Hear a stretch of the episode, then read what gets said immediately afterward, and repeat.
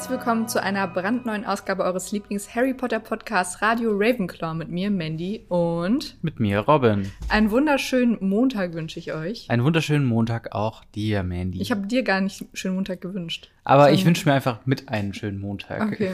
Ich hoffe, ihr habt einen guten Start in die Woche. Wir sind noch ein bisschen müde. Ja. Weil es ist noch sehr früh, weil wir müssen jetzt ein bisschen vorproduzieren, weil wenn ihr das hört, sind dann wir gar nicht sind da. wir gar nicht zu Hause, sondern in Italien. In Italien. Genau. Genauer gesagt in ähm, Mailand.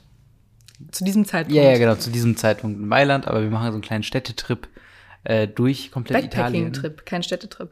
Ja, Nicht ja, durch komplett Italien. Naja, aber durch halt viele sehenswerte Stände. Städte. Strände. Es ist sehr müde. Äh, ich bin sehr müde, es ist sehr früh. Könnt ihr vielleicht sagen. Bild.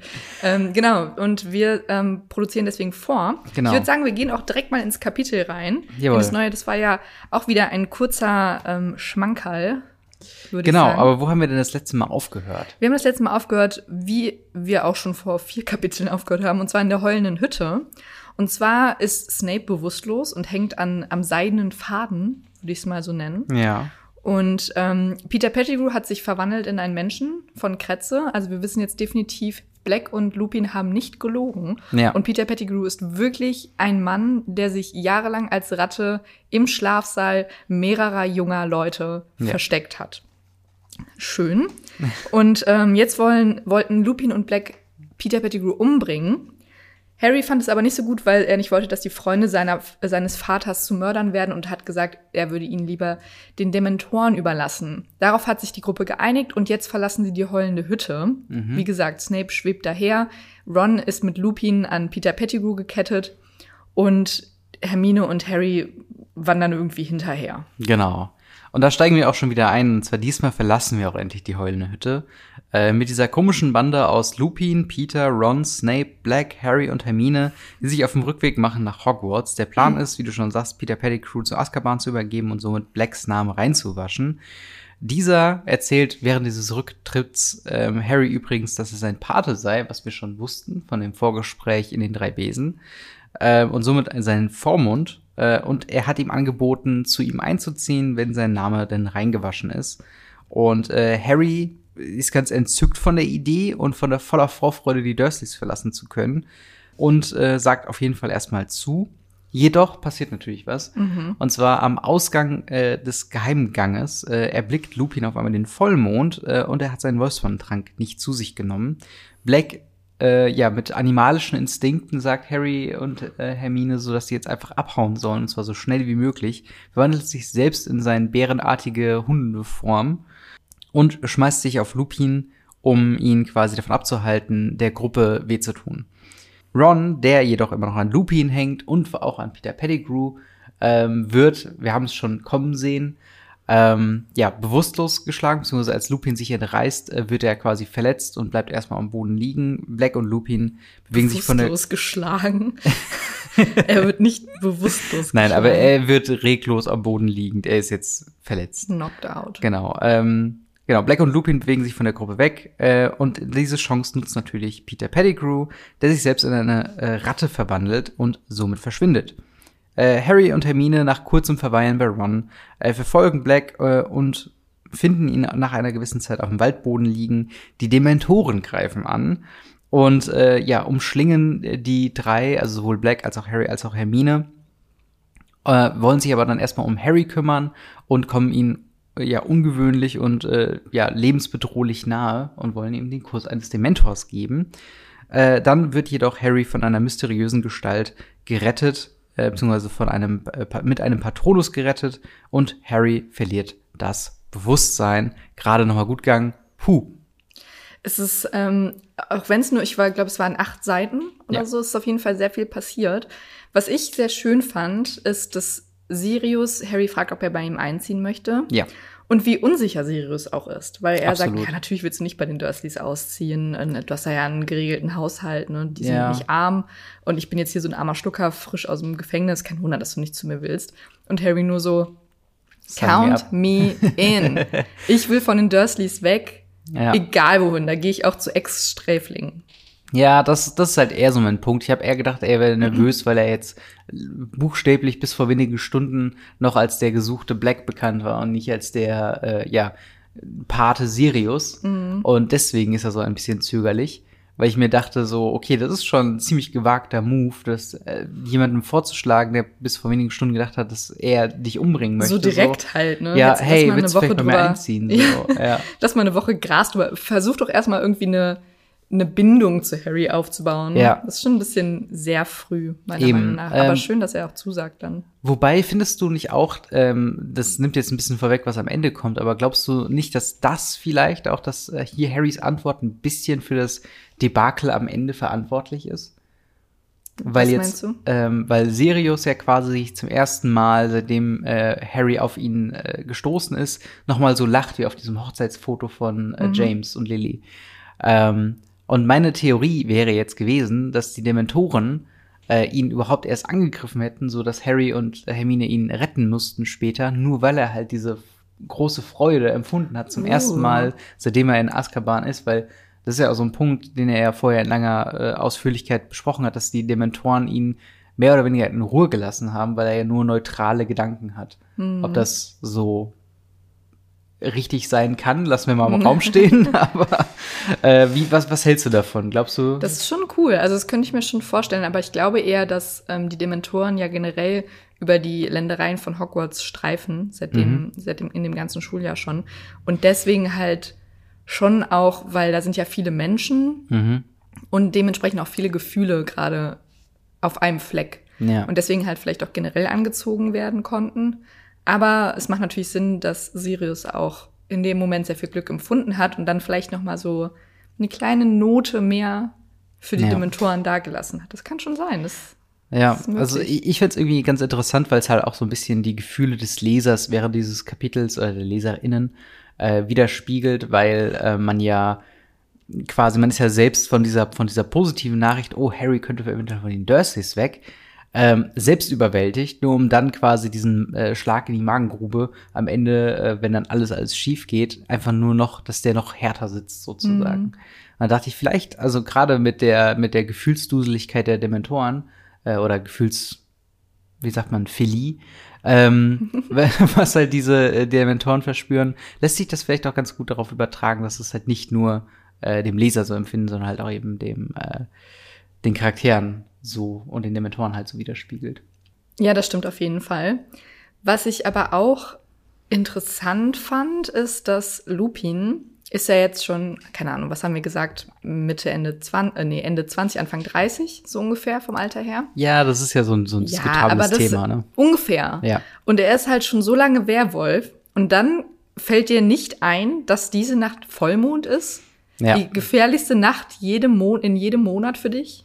Ja, also wie gesagt, ähm, wir hatten ja schon vorher darüber gesprochen. Es ist, ich glaube nicht, dass er ähm, komplett vergessen hat, dass er ein Werwolf ist und dass er den Vollmond vergessen hat, sondern dass er halt durch diese Aufregung um, oh, da ist nicht nur Peter Pettigrew auf der Karte des Rumtreibers, sondern auch Sirius Black und Harry Potter und Ron Weasley und also all diese Charaktere. Und ähm, dass man sich dann denkt so, verdammt, da muss ich jetzt sofort hin. Und ich werde ja schon bis Mitternacht wieder zu Hause sein, um man um meinen Trank wiederzunehmen, dass sich das dann so auswölbt, das konnte ja quasi keiner ahnen. Aber ich, Hätte man das nicht ahnen können? ja, vor allen Dingen, war, muss er den immer quasi frisch gebraut zu sich nehmen? Kann sein. Vielleicht kann man den nicht im Kühlschrank aufbewahren. Ja, weil sonst hätte ich mir wie so, wie sagst du, so eine Jakultflasche oder so, oder Actimel. einfach so, Aktiviert Abwehrkräfte. genau, einfach jeden Tag. Wolfsbandtrank. Aktiviert Wolfsband. Ja, und äh, dass man halt dann einfach sagt, okay, ich mache mir einfach jeden sch- schönen Morgen so eine Dose damit auf zum Kaffee und habe dann erstmal Ruhe für den Tag. So, aber ähm, ja, das ist anscheinend nicht geschehen und jetzt bringt er quasi mehrere Schüler ein Um. Azkaban, ein Azkaban ähm, Gefangenes Häftling? Häftling und ein Häftling, der noch werden würde, damit damit in Ein Häftling in Spee. Ein Häftling in Spee, genau. Ähm, und ja, es ist auf jeden Fall ein, ein großes Oversight, aber ich find's halt, ich find's irgendwo schon menschlich, oder? Ja, es ist schon okay. Aber keine Ahnung. Es ist schon, also weil diese Vollmondnacht halt einfach so sehr in dem reinspielt, dass, dass dein ganzes Leben sich darum dreht.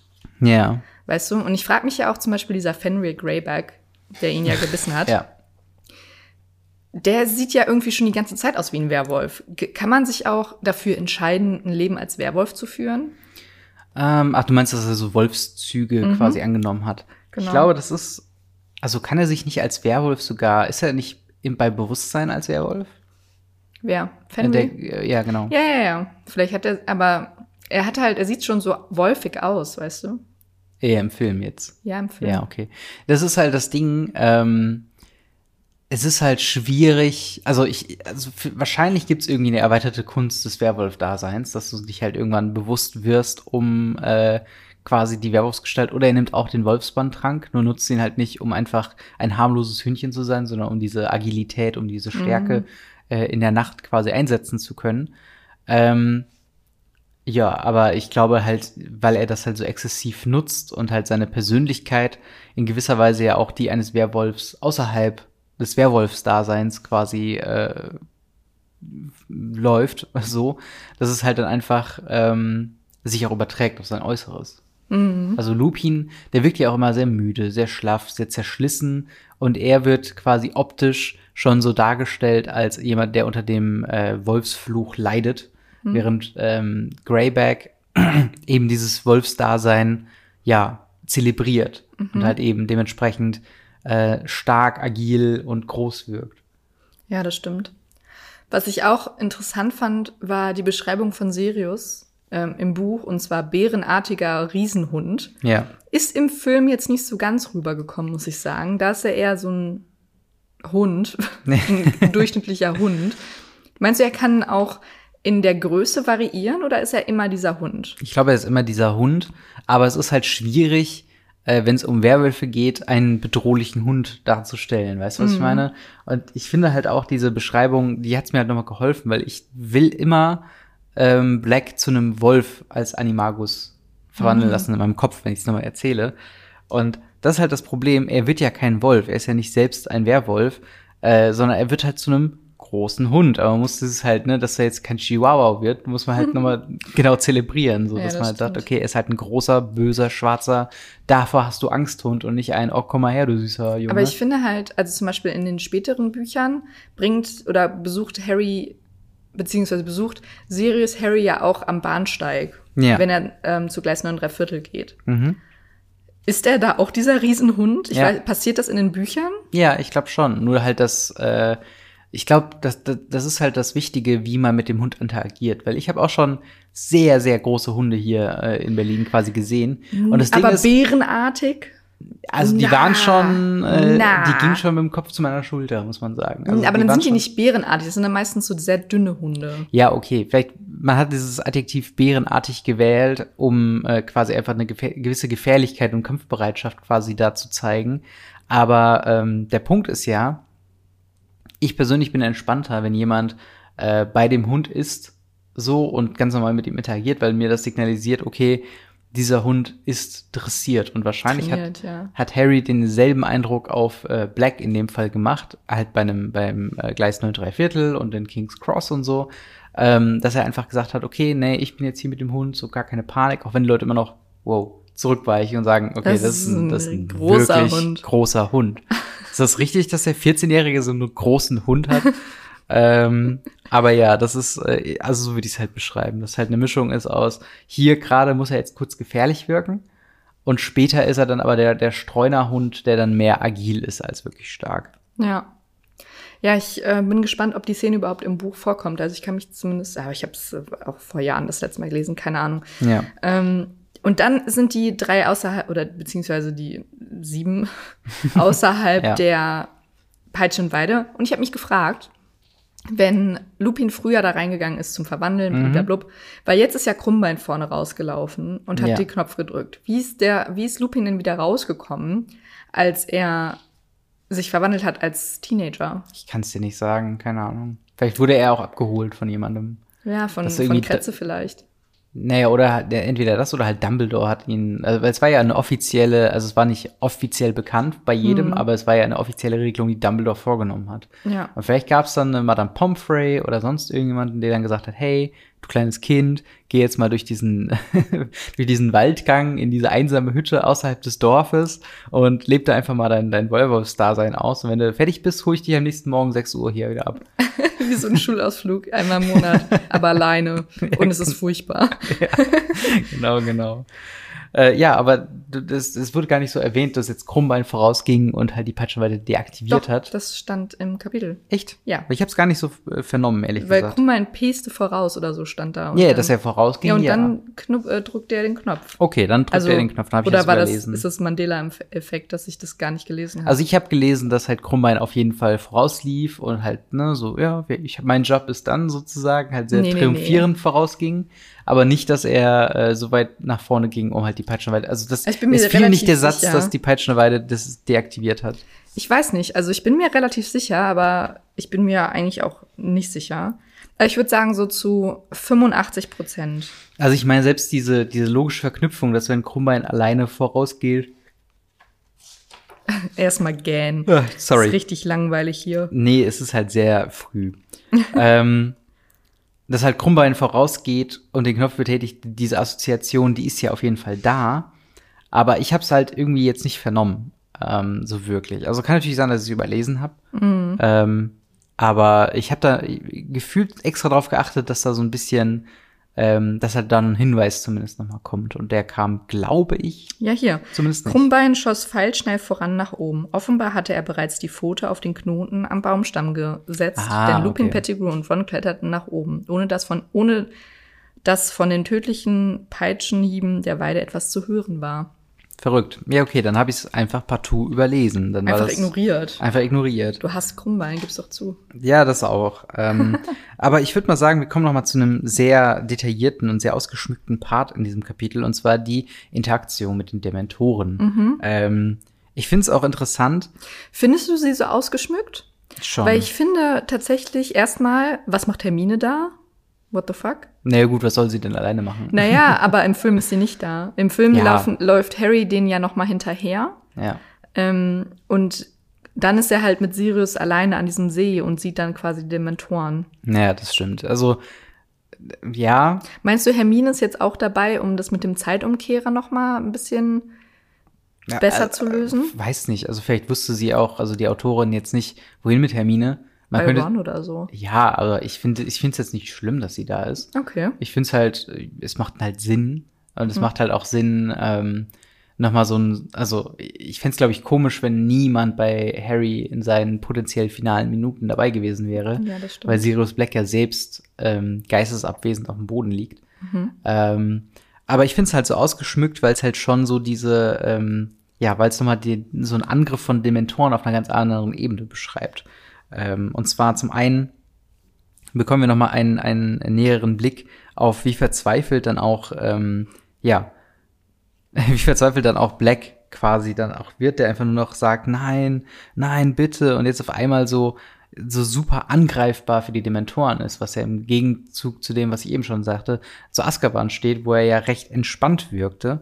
Ja, er hat halt jetzt was zu verlieren. Und das Ja. hatte er in Azkaban halt nicht. Genau. Und auch hier der Kampf mit, ähm, wo Harry ganz kurz Hermine sagt, hey, denk an was sehr Glückliches und, ne, und versucht quasi auf die Schnelle noch Expelliarmus, äh, Expecto Patronum. Expecto Patronum äh, zu beschwören. Ähm, und halt absolut verzweifelt einfach nur immer wieder Expecto Patronum, Expecto, Expecto, hilf mir, Hermine, Expecto Patronum. Er versucht jetzt einfach nur noch mit so immer mehr schwindender Kraft sich halt dem zu erwehren. Ähm, und ich fand es halt einfach krass, wie man dann quasi noch mal das Gesicht der Dementoren beschreibt. Ja. Äh, So mit- verhornt halt, ne? Mit Hornhaut Genau. über den Augen, beziehungsweise so ver äh, also sie haben halt keine Augen, sondern es ist quasi eingefallene Haut, die verkrustet ist. Ja. Also richtig verschurft ist. verschorft, genau, wird, glaube ich, Verschorft. benutzt. Und dann, dass sie auch noch, dass man jetzt auch den Mund sieht, Ja. der eher wie ein Schlund ist. Genau. Und ähm, dass sie sehr großen Mundgeruch haben. Aber das Ja. wundert mich eher weniger. Das, äh, ja, auf jeden Fall. Und Zahnhygiene bei den Dementoren. Hm? haben eher sie Zähne. Eher klein Braucht man, braucht man Zähne, wenn man Schlundhygiene bei den Dementoren. Schlundhygiene. Eher klein geschrieben. Ja, aber ich find's halt auch krass. Ähm, es ist ein richtig unangenehmer, wenn du, wenn du so, so kraftlos bist oder wenn Harry so kraftlos ist, dass der Dementor ihn quasi so aufrichtet für diesen Dementorenkuss. Das ist eine richtig unangenehme Stelle, finde Mhm. Ja, ich. Also ich habe das gelesen und dachte so, äh, irgendwie ist das sehr, Was dachtest du? es ist irgendwie so richtig, es ist halt richtig unangenehm einfach. das so, es ist eine richtig unangenehme und gruselige Stelle. Und äh, ich glaube, das war der Punkt, wo bei mir als äh, Kind die Dementoren dann an Gefahr quasi Gewonnen größ- haben. gewonnen haben. Und ich halt gesagt habe, okay, jetzt habe ich tatsächlich Angst vor Dementoren. Das ist Ähm, auch so ein, das ist auch so ein Moment, Moment, wo du das entscheidest auch. Okay, jetzt habe ich Angst wo ich vor das Dementoren. empfunden habe, natürlich. ähm, und vor allen Dingen, dass halt auch so ein paar Gedanken, die Harry durch den Kopf fliegen, so, okay, äh, sie würden, sie wollen ihn zuerst aus dem, aus dem Leben nehmen, sozusagen. Äh, und das ist schon, ist schon ziemlich krass. Aber klar, im Vergleich zu Black macht er natürlich die attraktivere Beute. Mhm, auf jeden Fall. Und man sieht jetzt auch in der, beziehungsweise man bekommt beschrieben, wie in den letzten Minuten er auch wieder ein, ein Tier, würde ich sagen, ein, was sagt er? Er sagt nicht direkt Hirsch oder Geweih oder so, aber er sagt irgendwie Er sagt ein, helles Wesen wie ein helles- Einhorn. Ja, genau, dass er das auf dem auf der gegenüberliegenden Seite sieht und er vermutet später ja, dass es ah, da kommen wir später zu. Hm. Aber das sieht er jetzt noch so in den letzten Minuten und dann ist er halt auch bewusstlos, ne? Und damit ist das Genau. Kapitel halt auch schon vorbei. Ja. Es ist nicht viel passiert und ich verstehe auch nicht so ganz, warum sie das Kapitel so kurz gemacht hat und wie Ja. wir jetzt noch mal, also wie wir jetzt laut Buch noch mal zum weil das nächste Kapitel heißt Hermines Geheimnis. Also Ja. werden wir vom Zeitumkehrer erfahren. Ja. Ich frage mich, wie wir jetzt aus der Situation noch mal rauskommen. Äh, ja, wir sind im Krankenflügel, wir erwachen und von da aus, äh, Ist es so einfach? Ich habe es noch nicht gelesen, aber ist es so einfach? Also ich glaube schon. Ich glaube, das ist, Okay. ich meine, das ist ja im, im Film passiert ja jetzt auch nichts mehr dazwischen. Also es ist ja original Mhm. diese Szene, Cut, sie sind im Krankenflügel. Ja, irgendwie. Zeitumkehrer, Dumbledore, drei Umdrehungen sollten reichen. Und, Und dann let's sind sie in do der this shit Vergangenheit. again. Ja. ja. Let's get back in time. ja, wirklich. Wirklich. Naja, also ich bin gespannt, ähm, wie Hermine das jetzt auch erklären wird, aber ich glaube, dass es jetzt schon relativ detailgetreu am Buch sein, äh, am Film sein wird. Ja. Also könnte ich mir vorstellen, weil jetzt passiert die Passage, wo ich im Film immer sage so, Let's okay, do it again. lass noch mal alles machen. Ja, ja, auf jeden Fall. Aber äh, also, wie fandst du jetzt dieses Kapitel? Also, du hast schon gesagt, sehr kurz. Sehr kurz halt wirklich. Also, aber ich wüsste auch nicht, ich finde generell die heulenden Hütte-Kapitel sehr, sehr krass aufgeteilt. Also man hätte wahrscheinlich auch eins draus machen können in einem, ich sag jetzt mal, Erwachsenenbuch. Weil in Kinderkapiteln, äh, in Kinderbüchern machst du die Kapitel ja mal ein bisschen kürzer, dass man die, dass man das Interesse nicht so schnell verliert und sie sich auch gut zum Vorlesen eignen.